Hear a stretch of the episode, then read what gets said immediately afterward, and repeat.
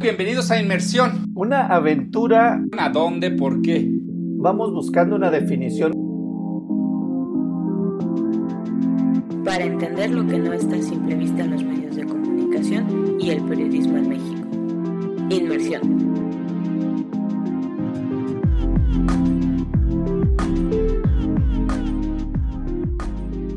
¿Qué tal? Muy bienvenidos, bienvenidas a otro capítulo más de Inmersión. Me da muchísimo gusto tener aquí, como siempre, a mi amigo, camarada, eh, uno de los intelectuales más prominentes de este país, Jacinto Rodríguez Munguía.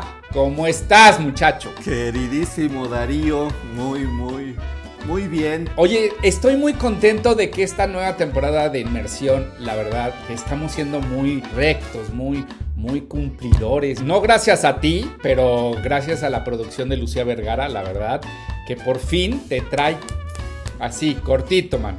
Como debe de ser. Cortito, cortito, como debe ser, como debe ser. Allánate, mano, allánate. Tiene que haber gente para todo. Alguien tiene que ordenar este mundo, Darío. Esos no somos ni tú ni yo.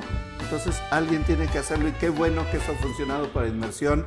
Absolutamente. No, padrísimo. Creo que está tomando un ritmo esta nueva temporada con temas, con todos esos asuntos que hay que mirar también desde inmersión o con esta mirada inmersiva a temas que por ahí pues, no dejan de saltar y esa es parte del, del misterio de la maravilla de la vida. ¿no? ¿Y qué tenemos el día de hoy? Porque estoy muy emocionado de ver a un colega, amigo de larga data, porque sí tiene unas historias tremendas, pero cuéntanos, cuéntanos, ¿qué tenemos, Jacinto? Hay un tema y para el cual nuestro querido colega y amigo Ezequiel Flores nos va a acompañar y compartir sobre todo su expertise, pero también sus historias. Lo voy a poner muy suave, muy suave para que no entremos en terrenos más filosos y ya vemos cómo avanzamos. Pero este debate, ¿no? este intercambio que hace unos días se dan entre el presidente, nuevamente el presidente de la República, Andrés Manuel López Obrador, y lo que es la dinámica, ¿eh? la dinámica, no estoy diciendo a alguien en particular, la dinámica dentro de las conferencias matutinas. Y yo creo que eso solo porque vuelve a poner en la mesa de la discusión y en las mesas de la sociedad el debate entre la relación de la prensa y el poder. Es un debate eterno, o sea, ahí va a estar, mientras haya poder y haya sociedad y haya prensa, va a haber un debate eterno y más nos vale seguirlo atendiendo, más nos vale. No es una reiteración, no es una repetición, tenemos que seguirlo atendiendo. ¿Y quién mejor nos comparta, que nos explique, yo lo digo en esos términos, que nos explique cómo es la vida de una conferencia matutina? Porque lo que nosotros vemos desde fuera son fragmentos y pedazos, una pedacería a veces de edición y además con todo y que estemos todo el día, los que ven todas las mañaneras, de todos modos hay dinámicas que no vamos a entender, salvo los que están ahí y los que de alguna manera viven esas dinámicas. Y Ezequiel, un colega, un colega que ha hecho una carrera en espacios fuertes, duros, rudos, como es Guerrero, lleva ya un tiempo ahí en conferencias matutinas y yo quisiera ponerlo así, Darío, un poco para que también lo perciban quienes nos siguen, quienes nos escuchan. ¿Qué significa cubrir una mañana? ¿Dónde comienza? ¿Cómo comienza todo el proceso de hacer una cobertura de diaria con el presidente y las dinámicas que ocurren. Yo lo pondría así de entrada y vamos viendo qué más podemos por ahí compartir que yo creo que vale la pena, porque ese es parte del debate público y porque esa es una necesidad de conocimiento de la sociedad. ¿Cómo ves, Darío? Ezequiel, muchísimas gracias por estar aquí. Creo que las palabras de Jacinto se quedan cortas, pero Creo que ya llevamos como 20 minutos y todavía nuestro, nuestro queridísimo invitado no ha hablado. Entonces, perdónanos, así de repente somos, ya sabes, la edad. Pero Ezequiel, muchísimas gracias por estar aquí en Inmersión. Darío, Lucía, Jacinto, de verdad para mí es el placer, sobre todo verlos, a pesar de que sea por esta vía remota. Es agradable escucharlos. Eh, ustedes saben que yo les tengo un aprecio muy grande, han sido parte fundamental en mi desarrollo como reportero, me ayudaron a ver las cosas este, desde otra perspectiva. eh, a lo que veníamos este, trabajando cuando me conocieron ustedes que yo venía saliendo del estado de Guerrero con algunas limitaciones no solamente de herramientas, sino también de pensamiento y para mí de verdad es un honor este, estar con ustedes en esta charla y adelante lo que ustedes este, me quieran este, preguntar. Ya hemos tenido algunos capítulos de, inmersión hablando sobre, sobre este fenómeno, pues ya no es nuevo, ¿no? ya dos años y medio prácticamente, pero sí en términos de comunicación política sigue siendo un bicho que hay que seguirle dando varias vueltas y varios, varios repasos. Y bueno, queríamos que tú que has ido a las mañaneras, tú que te has parado ahí, tú que has estado pues, en ese contexto, que nos contaras un poco, como dice Jacinto, así de, es verdad que uno se, desmañana, hay cafecito, no hay cafecito, a quién le da la palabra, no sé, si nos puedes como contar un poco y ya luego hay varias preguntas que queremos hacerte, evidentemente.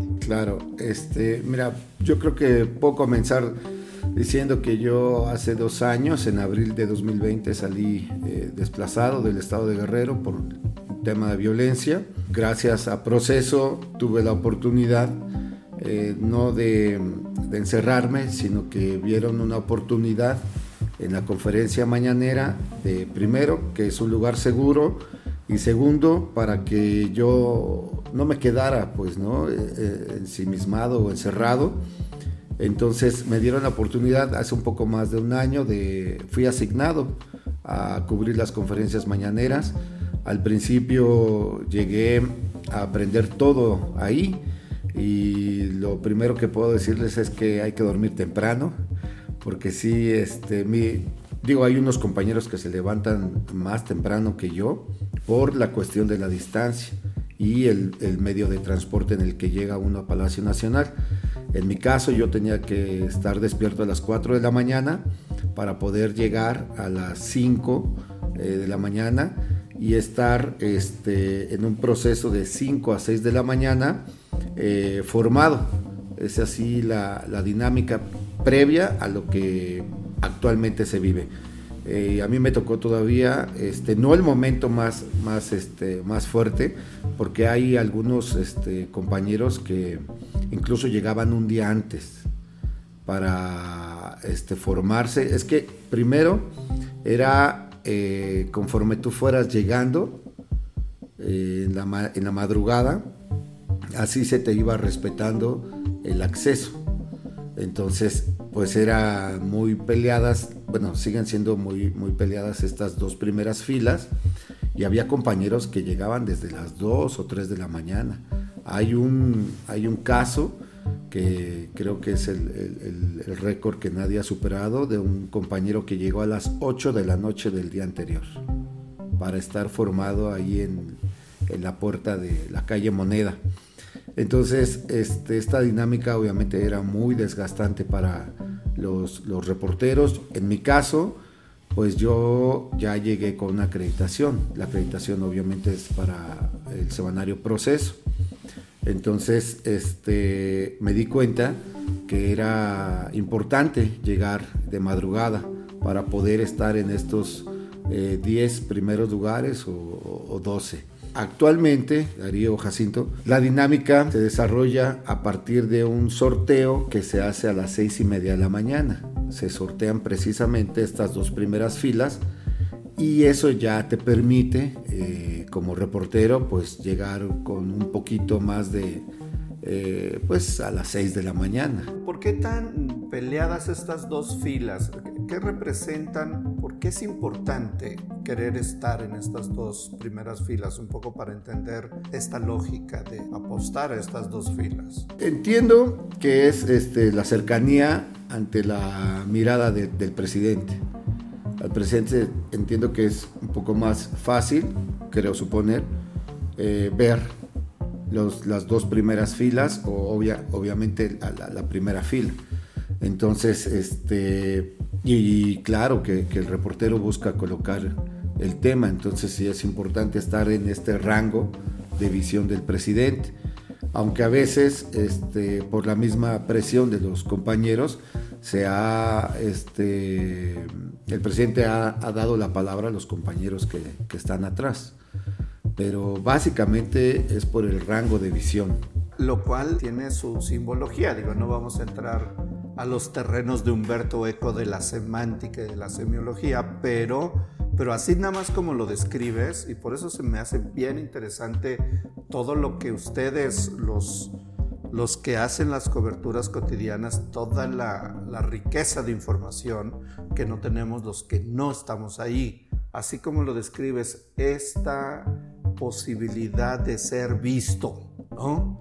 de ser visto, de que la mirada del presidente alcance a ver a, los primeros. Yo quiero hacer una pausa sobre, sobre eso que me parece como tan elemental. Yo por lo menos nunca lo había escuchado, que es un elemento más. Pero primero quisiera regresar a lo otro que dijiste eh, sobre el sorteo es el sorteo de los que ya están haciendo cola y es un sorteo que tú puedes ver o es un sorteo que más o menos te dicen o cómo, digamos, cómo es ese sorteo. Tratamos de llegar temprano también como una forma de la logística. En mi caso, pues yo llevo una computadora portátil y eh, me demoro un poquito, unos minutos en estar registrando mi equipo, en pasar por los arcos. Entonces también es un poco parte de la, de la logística el tratar de llegar temprano para ahorrarnos esos minutos de, de, este, de registro y de, y de, acreditación ante las autoridades que están ahí, en este caso el ejército, resguardando las puertas principales de, de Palacio Nacional.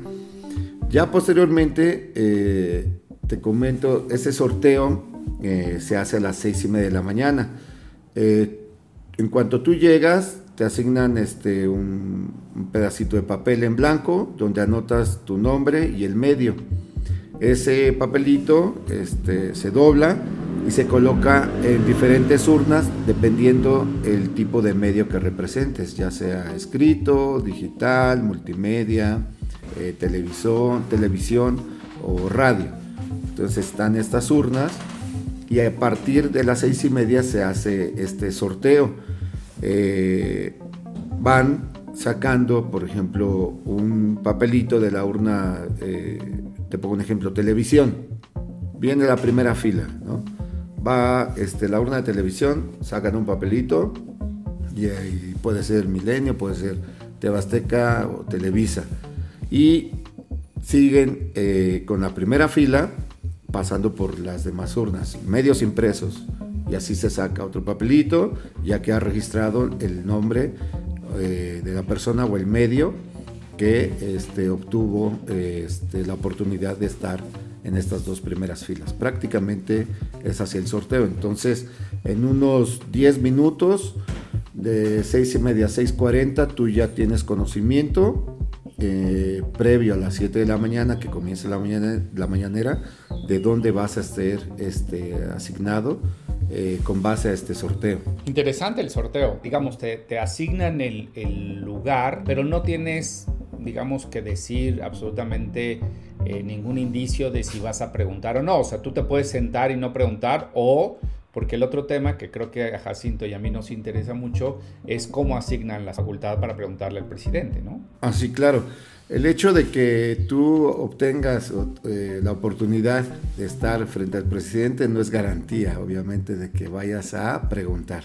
Eso sí, es cierto. Entonces todo está a este, la decisión también del de, manejo que tenga el presidente en la conferencia, de los temas, de las, de las presentaciones y del tiempo que, que, este, que quede. Bueno, tú dices las dos primeras filas son las más, más codiciadas, pero en algún momento alguien puede levantar la mano, estando en las primeras filas o de las otras filas, pero en ningún caso el hecho de haber sido seleccionado en las primeras dos filas te da una garantía de que puedas preguntar. Es decir, te puede tocar a ti estar en una de las dos primeras filas y eso no implica que tengas una ventaja con los demás, salvo visual, salvo visual, como para hacer la pregunta. ¿De qué depende entonces un poco? ¿De, ¿Depende de, del presidente estrictamente? Pues básicamente sí. Yo al menos en, el tiempo que estuve es el, presidente de quien depende eh, otorgar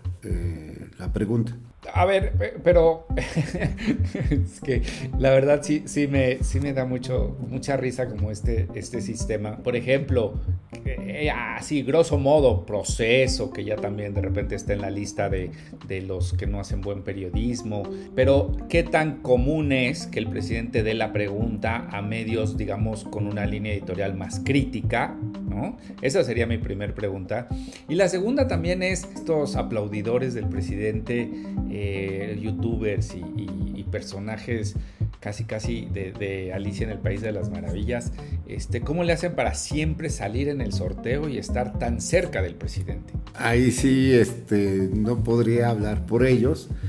Yo hablo por la, la, experiencia que tuve en este periodo que estuve asistiendo a la conferencia mañanera sí tuve la, oportunidad de, preguntar en, algunas ocasiones, a lo mejor no de manera tan consecutiva. ¿De qué depende? Vuelvo a insistir. Una es del rango visual y dos específicamente del presidente. Entonces ya el presidente es eh, prácticamente quien define eh, quién pregunta en, una mañanera. De si es de una línea crítica o si es una persona afín, declarada abiertamente, pues ya es una cuestión que, el presidente lo sabe porque se le ha planteado ahí. Yo en mi caso eh, vengo de una situación muy complicada de, guerrero y nunca tuve eh, ni los deseos ni la intención de eh, tratar pues ni de ofender a nadie, ni de arrebatar la palabra, ni mucho menos este, levantarme a mi asiento, levantar la mano para que este, llamar la atención pues para, para tener la oportunidad de, preguntar. Entonces yo se puede decir que llegué muy, este, muy respetuoso, a lo mejor por la, condición en la que vengo, muy respetuoso de, todas las normas. Hay, eso también es importante eh, señalarlo, hay un reglamento, eh, ya proceso, los medios que están acreditados lo suscriben y entiendo que lo, debemos de, respetar, no solo por, por la persona, sino para, por la empresa. Yo trabajo pues para una empresa, entonces este, mis actos no son personales, sino que van a repercutir directamente a la empresa. Entonces, leyendo los reglamentos, básicamente es un, como un código de, ética. Este, enfocarte a dos preguntas, eh, tratar de no generar debates, Sí hay oportunidad de réplicas, lo marca el reglamento, pero no generar debates. Además de que este, de las dos preguntas, las réplicas están obviamente enfocarte pues a temas eh, estrictamente de interés eh, público y este, evitar pues hacer este, el uso de la palabra para plantear temas personales u opiniones este, que sean propias. Entonces yo leyendo el reglamento eh, traté de, ajustarme, pues, y no, no ir con una actitud, pues, que se prestara a decir que por ser de proceso tenía que levantar la voz, tenía que gritar, tenía que patalear, sino más bien enfocarme a un tema específico y si tenía la oportunidad, eh, plantearlo y si había oportunidad de réplica, utilizar. Bueno, pero yo sí he visto varias veces que tus aplaudidores más que una pregunta hacen alguna alabanza o hacen cualquier otra cosa. Los escribanos, los intelectuales orgánicos, los voceros, los divos, las divas, los teachers, los periodistas, los líderes de opinión, los empresarios, los políticos, los artistas, los intelectuales, y requerimos como mexicanos un mensaje del jefe de Estado que nos dé la confianza y la seguridad de que triunfaremos. Presidente de México, los demonios están sueltos y los conservadores quieren recuperar el poder sobre los muertos y sus cenizas. Esa es mi primera pregunta. Tal vez este código que menciona se ve bastante común y corriente, no nada muy extraordinario, pero creo que parte de lo que de lo que es la conferencia, siempre yo por lo menos he visto que tiene como un, lo voy a llamar así, como un buffer de gente en la cual, digamos, el, director general de comunicación social puede recargarse. Es como muy evidente para mí esa dinámica que tienen dentro de, de la conferencia que al final también es un lugar muy, muy cómodo para el presidente, porque creo que en términos generales, en los, estos dos años y medio, sí es un lugar en el que el presidente se expresa de manera muy cómoda, pone la agenda que él quiere. Lo que veo es una polarización entre los compañeros. Desgraciadamente vi grupos. Entonces, yo asumo que todos somos mayores de edad y que si alguien dice algo, pues tiene que hacerse responsable por lo que dice. Entonces yo en mi caso fui muy responsable primero con mi actitud personal frente a los compañeros que asistían y me quedo con el respeto. A lo mejor no estoy de acuerdo, pero si la máxima de, o la esencia del derecho a la libertad de expresión eh, radica en esta frase de Voltaire, plantea que podré no estar de acuerdo con lo que dices, pero voy a defender hasta la muerte tu derecho a expresarte, yo me quedo con eso. Pero sí, lo que vi es una polarización entre compañeros y, y es lamentable de decir, yo sí soy y tú no eres. Cuando en la definición académica de periodismo es toda persona que recaba datos, los sistematiza para elaborar un producto informativo es periodista. Experiencia personal, no, no, soy nadie para criticar el trabajo de uno o el trabajo de otros. Bueno, es que justo, justo estábamos hablando del caso muy reciente de Reina. Usted aquí ha, ha denostado, ha ha estigmatizado periodistas, casi todos los días se dedica a eso. Y yo cuando acudo a la conferencia es para tratar temas que interesan no solo a Sonora, sino al resto del país, a las comunidades indígenas, etcétera, ¿no? Usted lo sabe. Entonces, cuando usted dice esto, presidente, pero aquí no se aplica, porque si usted tuviera, como lo dice, hubiera democracia, yo entraría todos los días y entro una vez al mes, dos veces. Si hubiera democracia, eh, no se reservarían lugares para unos reporteros. Todos tendríamos derecho una vez a la semana de hablar, pero no porque usted le da, usted prefiere las alabanzas, presidente, discúlpeme que se lo diga. Entonces, si para hacer mi trabajo no me deja entrar este muchacho, usted no me deja la palabra, entonces creo que de ahí que salió este interés de nosotros como de escarbar un poco en, esas dinámicas, ¿no? Y claro, la sociedad está súper dividida, el periodismo también. Yo entiendo, punto de vista, me, me, alegra que estés muchísimo más en paz. Para los que no sepan las amenazas de muerte que, que recibió Ezequiel, cómo él estuvo haciendo eh, su trabajo en, en, Guerrero, mereces toda la paz a vida en este mundo y qué bueno, me, en verdad me alegra muchísimo tenerte así. Pero también creo que el mismo presidente genera, ¿no? Genera, este, y eso digo, lo digo yo a título personal, genera este encono este, desde las críticas hacia el periodismo que no le gusta, hacia personajes que no, les, que no le gustan. Y bueno, eso también se refleja un poco como lo que pasó con Reina, de, un señalamiento muy directo. Y nosotros vamos a seguir. Vamos a seguir. Este... No, disculpa, pero tú tienes tu momento y yo no me meto contigo.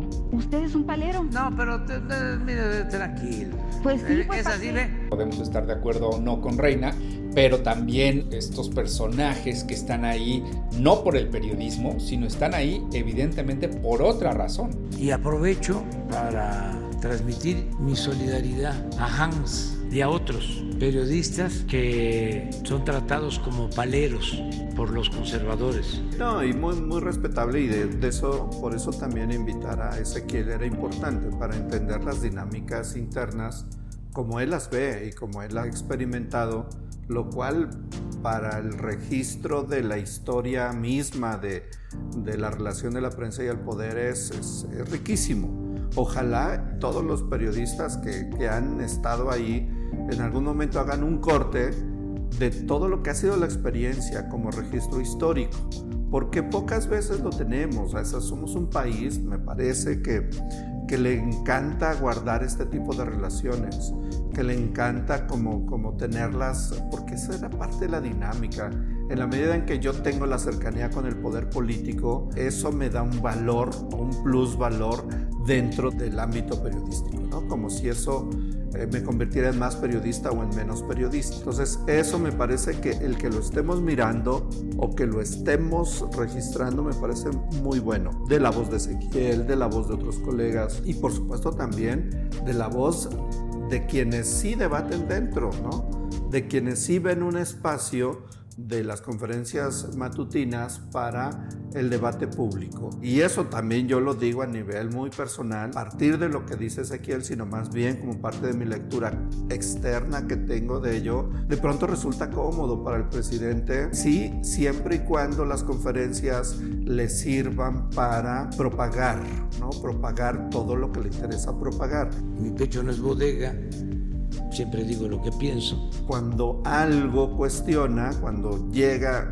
es parte de la naturaleza del periodismo, cuestionar al poder, ahí es donde ya no parece ser el mismo presidente. Son lecturas externas, completamente externas, no dentro de la dinámica, este, pero que yo creo que ambas son sanas, ambas valen la pena mirar cómo funciona la prensa, cómo está funcionando la prensa cómo estamos funcionando los periodistas frente a públicos o a espacios abiertos donde nos están mirando y también cómo funciona el poder. Eh, yo creo que sirve, que al tiempo va a servir, quizá en este momento es un poco ver nada más las polarizaciones, pero que en algún momento va a servir para entender. Y también me parece que sirve muy bien para pues para que la sociedad tenga que hacer sus distinciones entre lo que entiende por periodismo. Me parece que traemos de largo tiempo esta idea de, de la relación muy cercana con el poder y que hoy, y esa también es mi opinión, lo que ocurrió fue un movimiento de medios para con el poder. Los que estaban con el poder dejaron de serlo porque ese otro poder ya no está.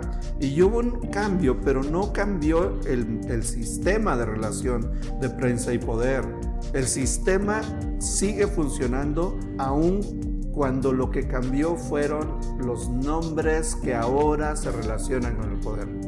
Y me parece que la matutina, la conferencia matutina, nos da elementos también para eso y se entienden mejor desde las dinámicas internas. Robert Darton hace muchos años hizo un, estudio sobre la redacción las dinámicas internas de la redacción del New York Times. ¿Cómo me encantaría que fuera un sociólogo o un antropólogo hacer este registro de estas dinámicas que nos cuenta Ezequiel. A mí se me hacen de una riqueza para entender cómo, por ejemplo, decía Nico Polanzas, el asunto de los micropoderes los espacios como poder, todo esto que describías me estaba dando escenarios de tensiones de poder y de juegos de poder, sorteo, los espacios, la luz, imaginarlo, eso también es juegos de poder. Estas dinámicas de poder están ahí en una matutina que solo a veces vemos cuando estallan las cosas, cuando se tensan las cosas a favor o en contra, lo cual pues lo que ha contado Ezequiel es de una riqueza grandísima. Creo que sí, o sea, tú lo ves, creo que desde un ángulo muy frío, ¿no? O sea, aquí creo que veo algunos, como algunos del evento. O sea, tú, Jacinto, lo ves desde esa parte que tú eres un estudioso, ¿no? O sea, sobre ese poder y ese poder en relación con, con la prensa. Ezequiel también es este, un reportero que, que va con, digamos, hacer su trajo, ¿no? Y sigue las reglas, todas esas dinámicas que él logra percibir. Y fíjese que yo también, obviamente por donde trabajo, yo veo un lugar desde donde la manipulación de la información pública eh, nace, ¿no? es como el manantial. Me parece que hay personajes como Jesús Cuevas, o sea, son maestros de, de ese verbo, de ese verbo de la manipulación. Y creo que es bien importante para mí decirlo con todas sus letras. Es importante la polémica, que es importante la crítica, el derecho a disentir, garantizar el derecho de manifestación y que este, haya respeto, pero con toda la libertad. Nada más que no se me enojen cuando yo utilizo el derecho de réplica. Porque justo lo que hace un poder autoritario es infringir el miedo. Infringir el miedo de si le preguntas duro al presidente, infringir el miedo si el presidente te va a fustigar, infringir el miedo de lo que puede pasar. Y creo que lo que bien hemos ganado, y citaba Ezequiel, es ese ejercicio de la libertad de expresión, ese ejercicio desde el periodismo a la crítica, ¿no? Por eso yo le preguntaba a Ezequiel, oye, ¿qué tanto le dan, pues, por ejemplo, la, palabra a a reforma, ¿no? Hemos visto a Jorge Ramos casi casi pararse enfrente del presidente y decirle, va, va, va, y, y, creo que eso, eso le da cierta legitimidad al ejercicio que hace el presidente, pero para mí ese ejercicio que hace es un ejercicio de comunicación política con el fin de controlar la agenda, con el fin de manipular la información, y creo que eso al final también, no sé, Ezequiel, si tú tú, digamos, cuando regresas con toda esa información de la agenda que puso el presidente, porque dijo cualquier cosa y lo sabemos que lo hace, pues también cómo lo trabajan las redacciones, ¿no? Porque luego, luego empiezan los tweets, empieza esto y el presidente dijo eso. No sé tú cómo lo, cómo lo puedes ver también desde el punto de vista de, de la información que recoges del presidente. Es muy, muy pesado, de verdad. Este, a lo mejor no tengo tanta experiencia pero sí es bastante la información que se genera. A veces con una frase que él expresa puedes hacer una nota de más de dos cuartillas por todo el contexto que hay previo, ¿no? Este, yo tenía que estar, eso también es una, parte importante. Eh, proceso a lo mejor no tiene la infraestructura de reforma y del universal, eh, cuando ellos, por ejemplo, en la mañanera, el, Universal Reforma tienen dos equipos y proceso solamente era un solo equipo, o sea, era yo, tenía que ir este, diario.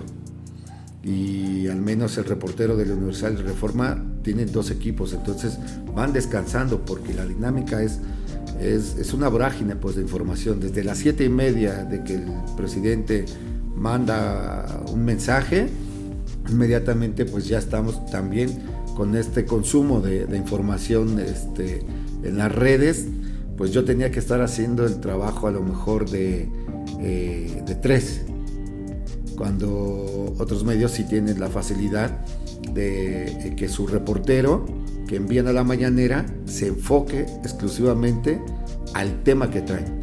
Y todo lo demás por ejemplo, la presentación del informe de seguridad, la presentación del informe de salud y todas las expresiones del presidente las puede hacer otra persona desde casa.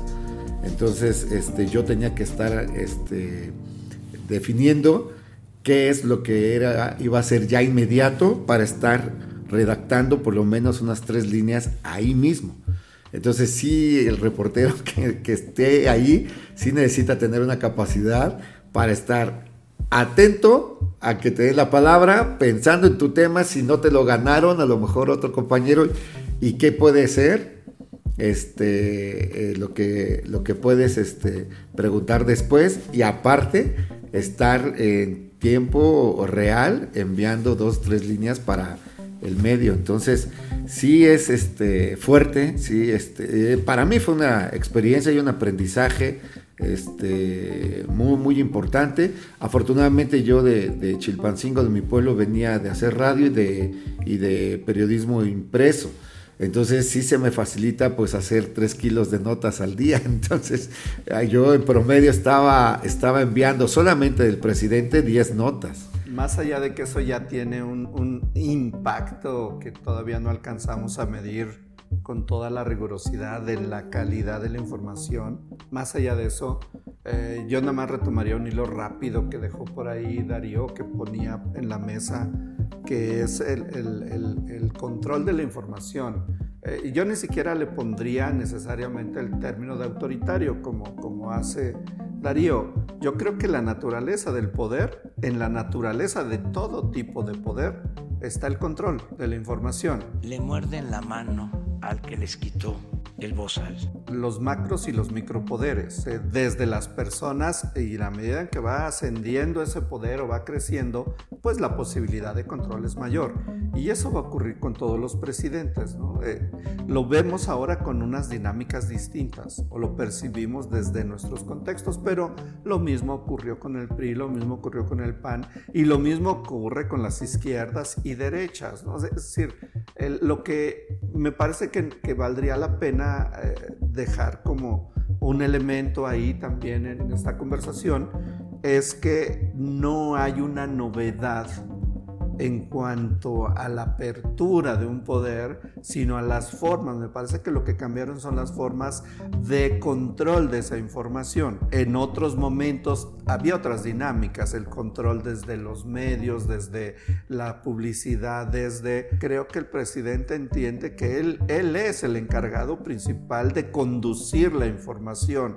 Y ese conducir, ya en los matices, es una forma también de controlar la información si yo decido a quién le doy la voz es una forma de controlar la información, solo que también se puede representar como una libertad de expresión donde todos hablan. No, no todos hablan. Hay una serie de filtros, por esos filtros no todos los medios tienen acceso. ¿Quién decide que es un medio y que no es un medio? Así como decíamos, ¿quién decide que es un periodista y no es un periodista? El caso de, de la lista de este sitio que dirige Aminet Sánchez es un ejemplo, o sea, y por ahí nos está dejando su testimonio de cómo lo complicado que fue para ellos tratar de demostrar que eran un medio de comunicación y que había periodistas, al grado tal que dijeron, no, pues ustedes como que no encajan. Hay muchos ejemplos de esos. Hola, soy Aminet Sánchez, directora de la lista. El equipo de la lista comenzó a realizar la cobertura de la conferencia matutina de manera presencial hace aproximadamente ocho meses, después de pasar por un largo proceso de acreditación frente al área de comunicación de presidencia. En este proceso tuvimos que acreditar que somos un medio serio, que tenemos un equipo de periodistas y que tenemos una comunidad de lectores y seguidores sólida. Después de acreditar esto, finalmente llegó la invitación para acudir cada dos meses, luego cada mes, después cada 15 días y finalmente cada semana. Eh, en estos meses hemos enfrentado dos situaciones. La primera, tú como periodista no puedes elegir, o al menos en el caso de la lista, no podemos elegir qué día queremos ir a la conferencia. En nuestro caso nos asignaron el martes de salud y a partir de entonces eh, nosotros teníamos que acudir solamente el martes de salud. Si nosotros queríamos acudir el lunes a escuchar al reporte Profeco, no podíamos. Si nosotros queríamos ir el miércoles a escuchar un tema de seguridad, no podíamos, porque las opciones que se nos dieron fue o martes o jueves. Entonces de ahí vemos una restricción respecto del día que tú quieres acudir a escuchar o a participar o a realizar alguna pregunta en esta conferencia.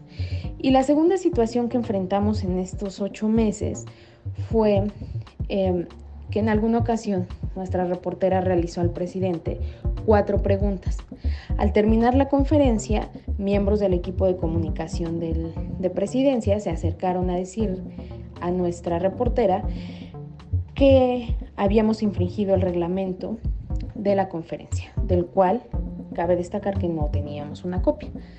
Eh, el reglamento, según el área de comunicación, establece que no puedes hacer más de dos preguntas y en este caso la representante de la lista hizo cuatro preguntas, por lo consiguiente no podíamos acudir a la conferencia a la siguiente semana porque nos habían vetado por habernos saltado, digamos, esa regla eh, que no sabíamos nosotros que existía. Esa ha sido nuestra experiencia en términos generales en la cobertura. Ese es control de información. Más allá de los adjetivos, se sigue haciendo un control de información porque si no hubiera control de información, yo creo que hay que leer a Fouché, ¿no? Ese maravilloso libro de Fouché, donde hay estos aparentes juegos donde se abre, pero lo que estás haciendo es modificar las formas de control de información. A mí me parece, me da lo mismo si el presidente es guapo, no es guapo, si hace ejercicio, si es fuerte, todas esas cosas que a veces le dicen para que se luzca. muchos mexicanos estamos muy preocupados y ocupados también. Y esto más que nada lo ha dicho usted muchas veces que va, que va a terminar, que está bien. Pero aquí estoy hablando de su salud. Sabemos que está muy bien. Al contrario, yo creo que todos queremos saber qué hace. ¿Qué hace si usted utiliza algún método alternativo? Si utiliza eh, cámaras hiperbáricas. Tiene mucha energía, de verdad. Y usted es como, como un corredor keniano. A mí me parece que hay que seguirlo observando. Ahí sí yo creo que está por lo menos mi compromiso, y lo digo a título individual, mi compromiso de cuestionar a todos los poderes, y sean de izquierda, de derecha, chiquitos, medianos. Y en ese caso, pues el presidente tiene que ser cuestionado. No hay de otra. Los halagos, los elogios, esos no encajan en el periodismo. No son de la naturaleza del periodismo, son otro tipo de género que no se llama periodismo. Entonces yo creo que ahí es esta, esto que nos ha compartido Ezequiel, en nuestra interpretación nos da posibilidades de mirar, para mí me da esas posibilidades de mirar esas otras formas de ejercicio de control de, de la información desde el poder y que son tan sutiles que pueden dar otro tipo de mensaje. Estás de un filósofo. Quería comentar una experiencia también, obviamente personal. Este, allá en Guerrero, eh, el último sexenio que fue del PRI, eh, proceso, y digo proceso porque yo soy el corresponsal en Guerrero de proceso. Nunca fue invitado a conferencias de prensa y las conferencias de prensa en Guerrero era la lectura de un comunicado, solamente convocaban a los compañeros que ellos sí específicamente eh, querían, bajo sus propios criterios, obviamente, y no había preguntas, pero le llamaban conferencias de prensa. Entonces, yo vengo de esa dinámica donde a proceso ni siquiera lo invitaban allá en Guerrero a los a los mensajes, yo decía, eran mensajes del Ejecutivo hacia los medios, que se me hacía fácil ver la transmisión de cualquier medio que estaba ahí, porque no había preguntas. Entonces, yo aprendí a retomar lo que era de interés público y el momento y el contexto en el que salía el gobernador a dirigir un mensaje.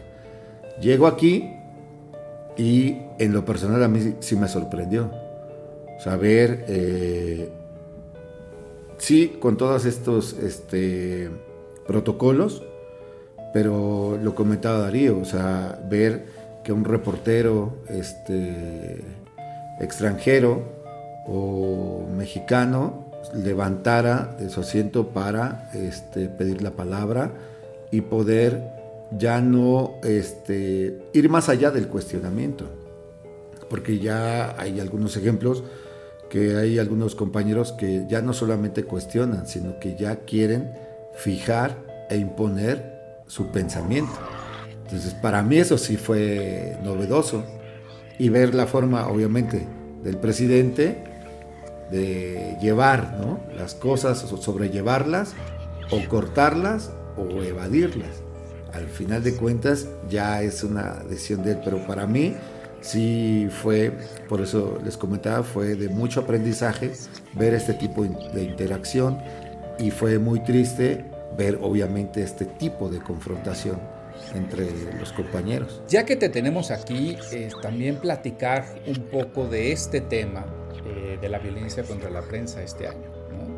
Eh, creo, que, creo que tienes toda la autoridad de cualquier tipo para, para hablar y tú llevas, digamos, mucho tiempo tanto eh, padeciendo la violencia de, Guerrero, pero también cercano a organizaciones de la sociedad civil este, y, también, digamos, hablando sobre la violencia que se vive en, que vive la prensa al interior de la República. ¿Cómo, cómo, ves? Eh, ¿Ves algún cambio en las políticas de ahora, las políticas del sexenio pasado, de los dos sexenios pasados? Eh, ¿Crees que, hay más voluntad, menos voluntad? ¿Cómo, ¿Cómo, lo estás viendo? Porque los números, pues evidentemente todos tenemos acceso, nos horrorizan, pero pero desde alguien que conoce las entrañas de este, de este fenómeno, ¿cuál es lo que, lo que tú lo que tú crees. Si algo no ha cambiado en los últimos años y, eso eh, lo, hemos visto desde que los conozco a ambos, ha sido el fenómeno de la impunidad. Y yo creo que mientras no se mande un mensaje desde el Estado para sancionar cualquier tipo de delito, esta situación va a seguir así. Es, eh, hablo eh, eh, desde mi perspectiva, ahorita este gobierno retoma los asesinatos de periodistas de este año pero ¿y los demás compañeros?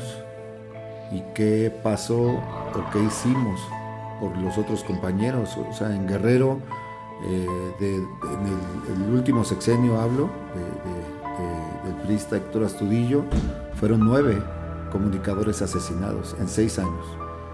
Comenzó la ola de violencia en 2015 con este, el compañero este, Cecilio Pineda en Tierra Caliente y a partir de ahí la Tierra Caliente fue una zona silenciada hasta la fecha. Vino toda esta espiral de violencia al grado de que pues nunca hubo un mensaje de siquiera investigar los casos. Entonces lo que yo he visto en la actualidad sí, de hecho hay una sección en la mañanera de Cero Impunidad donde se presentan los avances en la integración de las carpetas, pero valdría la pena preguntarnos por qué siguen ocurriendo las agresiones. Y yo lo que puedo decir es de que todavía pues, se siguen presentando este tipo de, crímenes por el nivel de impunidad. Los estados no han asumido la responsabilidad en la investigación y sobre todo la prevención. Estos, por ejemplo, estos ejemplos que se replicaron del centro del país de los mecanismos de protección a periodistas, pues no funciona, porque es asignarte básicamente policías estatales como escolta. Entonces, si nosotros revisamos los mecanismos en los estados, vamos a ver que simplemente copiaron el nombre del federal, pero todos los casos, y bueno, aquí estoy, o sea, todos los casos eh, que de desplazados y la mayoría de asesinados son de los estados.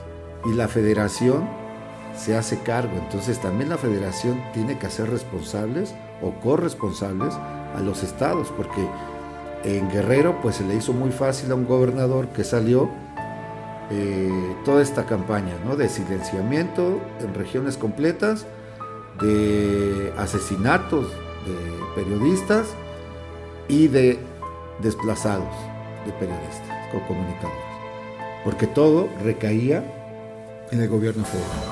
Y el gobierno federal anterior nunca le dijo nada al gobierno estatal, obviamente eran del mismo partido.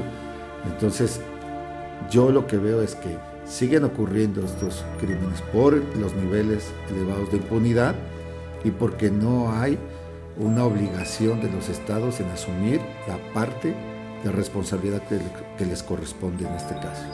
Y, por supuesto siempre la solidaridad con, con todos nuestros colegas de entrada, y bueno, y si alguien conoce también de estos temas, pues quién más que Darío, todo lo que fue su paso por artículo 19, cuando comenzaban este, este, este desagradable, este, no sé qué adjetivo ponerle, este periodo tan complicado para la libertad de expresión, para la libertad de expresión, para la libertad de prensa, y que ahí es, yo cerraría esta idea con, con, con todo lo que hemos venido hablando en, en este, en esta en este capítulo de inmersión. La libertad de expresión pareciera tener otras formas. Pareciera que se abrieron nuevos modelos o se dieron nuevos modelos de comunicación entre la prensa y el poder.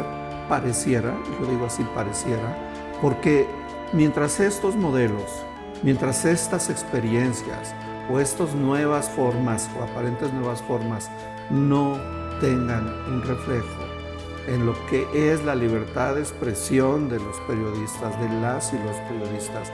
Mientras no haya menos, no haya un solo muerto, lo otro es un buen modelo.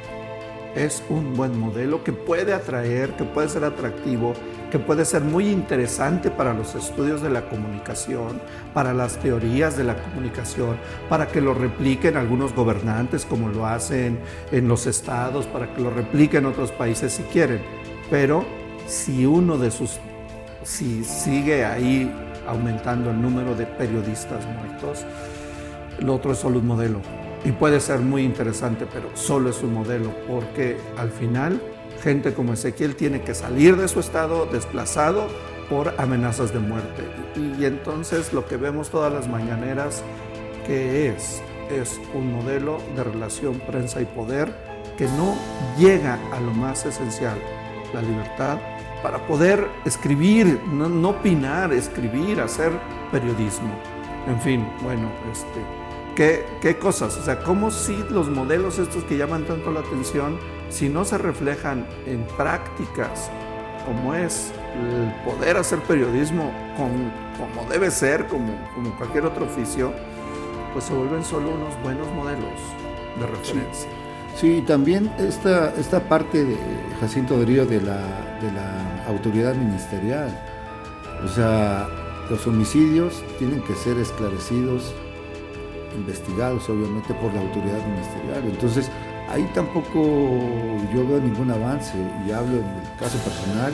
Yo desde que llegué hace dos años presenté mi denuncia ante la Fiscalía Especializada, que está aquí de la Fiscalía General de la República, y no hay ningún avance. Entonces, este, la última evaluación que me hizo el mecanismo había... A ver, vamos, vamos, va, perdón, perdón. Vamos a hacer esa pausa.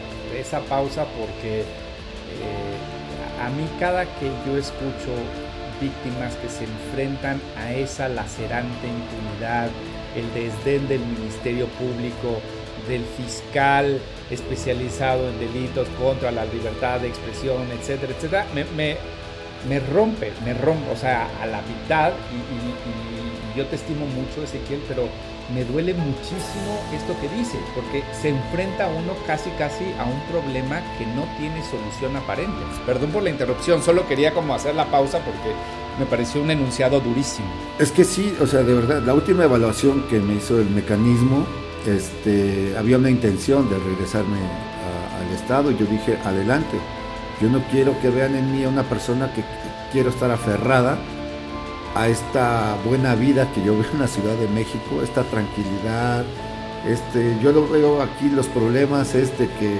ya me miraste feo, cosas así. Cuando yo veo un tipo de violencia donde allá no te van a, decir palabras, te van a matar y punto. Entonces, yo dije, adelante, no hay problema, yo no, me, no, no, no, no quiero que me vean aferrado al confort que ofrece la Ciudad de México.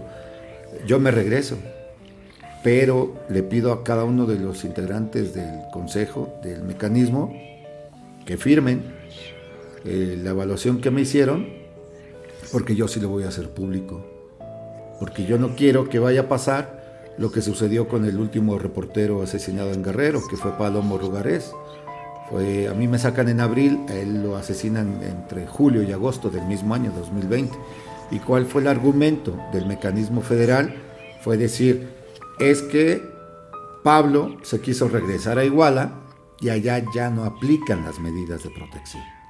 Entonces yo dije, a mí me dan la evaluación con la firma de cada uno, yo lo voy a hacer público y también decir en qué se basa esta evaluación cuando a dos años el Ministerio Público Federal ni siquiera ha emitido una resolución de cuál es el origen de la agresión en mi caso a pesar de que yo aporté prácticamente todo, la narrativa, los documentos, el ciudadano es el que aporta toda la información. Y el Ministerio Público, en mi caso, a la fecha, a más de dos años, ni siquiera ha emitido una resolución en mi caso. Entonces, es ver que hay una intención también del gobierno federal de hacer responsables a los estados canalizando a todos los desplazados que tiene de diferentes partes de la República en la Ciudad de México, a lo mejor a los estados, pero sin pasar por esta exigencia del Ministerio Público de que por lo menos resuelvan, por lo menos emitan, con, declaren, se consigna el expediente o no hay elementos para consignar el expediente, ni siquiera eso tengo. Entonces, a partir de esa reunión que tuve con los miembros del mecanismo, eh, pues ni siquiera he sido ya convocado una evaluación, ¿no? Porque yo dije, y yo pido, por favor, que se haga aquí un atento llamado al Ministerio Público y que se pronuncie a más de dos años. Y sigo esperando. No, bueno. Y si a eso le agregamos también todas las demandas que hay. Y yo estoy vivo. Imagínate los compañeros que ya no se pueden defender. ¿Crees que va a ser esclarecido o se va a conocer el origen de la agresión? Eso es lo más lamentable. Bueno, vean, vean cómo, digo, ya un poco, quizá para ir cerrando, para mí me quedan, me quedan dos imágenes. Dos imágenes. Una casi idílica, casi idílica, que es un modelo de relación prensa y poder público a través de las, de las eh, conferencias matutinas. Es una, son imágenes idílicas y luego una realidad que, que no es nada, nada idílica y que es la violencia contra periodistas, el número de periodistas que sigue aumentando, eh, tus relatos, tu narrativa, tu experiencia.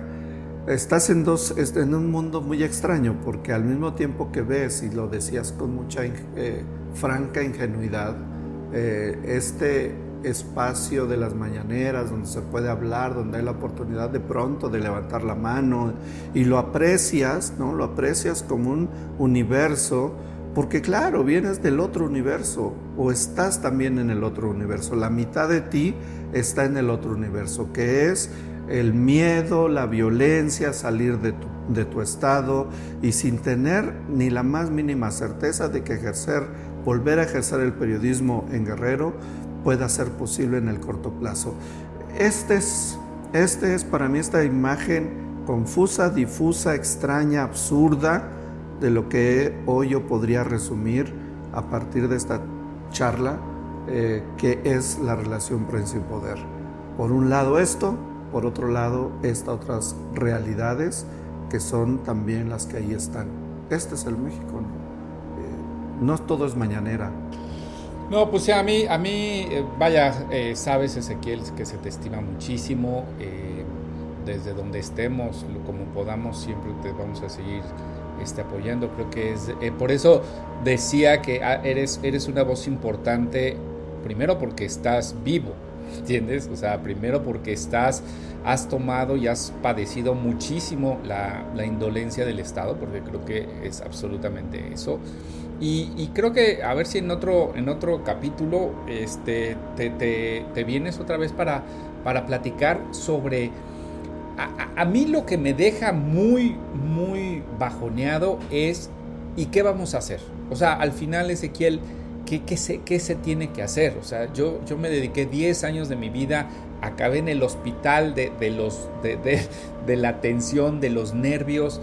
Eh, y, y, el péndulo se mueve nada. Yo recuerdo cuando luchábamos por el mecanismo, dices hoy lo, lo que hace el mecanismo y digo, bueno, la regamos, ¿no? O sea, ya no funciona, pero ¿qué se tiene que hacer? Creo que hay que también empezar a ver qué sí, porque si no, pues es, es un nubarrón que, que, quién sabe cuándo se quite, ¿no? Me da muchísimo gusto tenerte aquí, Ezequiel. Este, muchísimas gracias y ojalá, ojalá regreses aquí a Inmersión pronto. Y bueno, pues yo, yo, yo de guerrero y esto no me atrevería a hablar, tú sabrás, eres bueno haciendo evaluaciones de, de, riesgo, pero la ciudad es muy bonita, la verdad también hay que, hay que decirlo así. Sí, sí, este, la Ciudad de México es lo que te comentaba, sí, o sea, yo aquí me siento en una burbuja, en una zona de confort, eh, agradezco eh, mucho, pues, sobre todo estar vivo, yo creo que allá en mi pueblo tienen muy claro eso, la vida es regalada, lo demás no cuesta nada, entonces es importante estar vivo y, agradezco pues esta oportunidad de poder platicar y, hablar sobre estos temas. Pues ahí está, muchísimas gracias, este Jacinto, un placer como, como siempre. Y bueno, pues... No, muchísimas gracias. Y hasta, pues vamos a, las, hasta la siguiente, hasta el siguiente capítulo. Me quedo un poco este, con, un peso en el, en el pecho pero bueno, pues así, así es esto lo que estamos viviendo en este país. Muchísimas gracias, hasta pronto, al siguiente capítulo. Muchas gracias Ezequiel, Darío, hasta luego.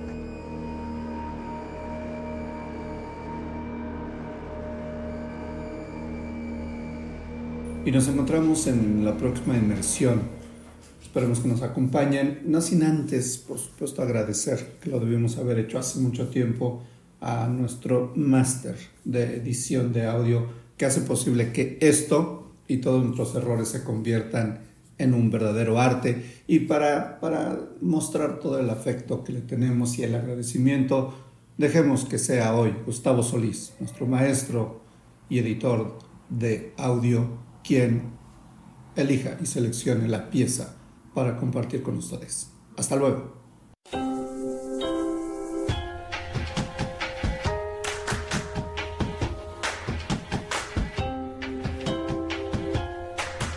Podcast con Darío Ramírez y Jacinto Rodríguez Mundial. Producción, Lucía Vergara. Edición de sonido, Gustavo Solís. Diseño, Omar Bubarita.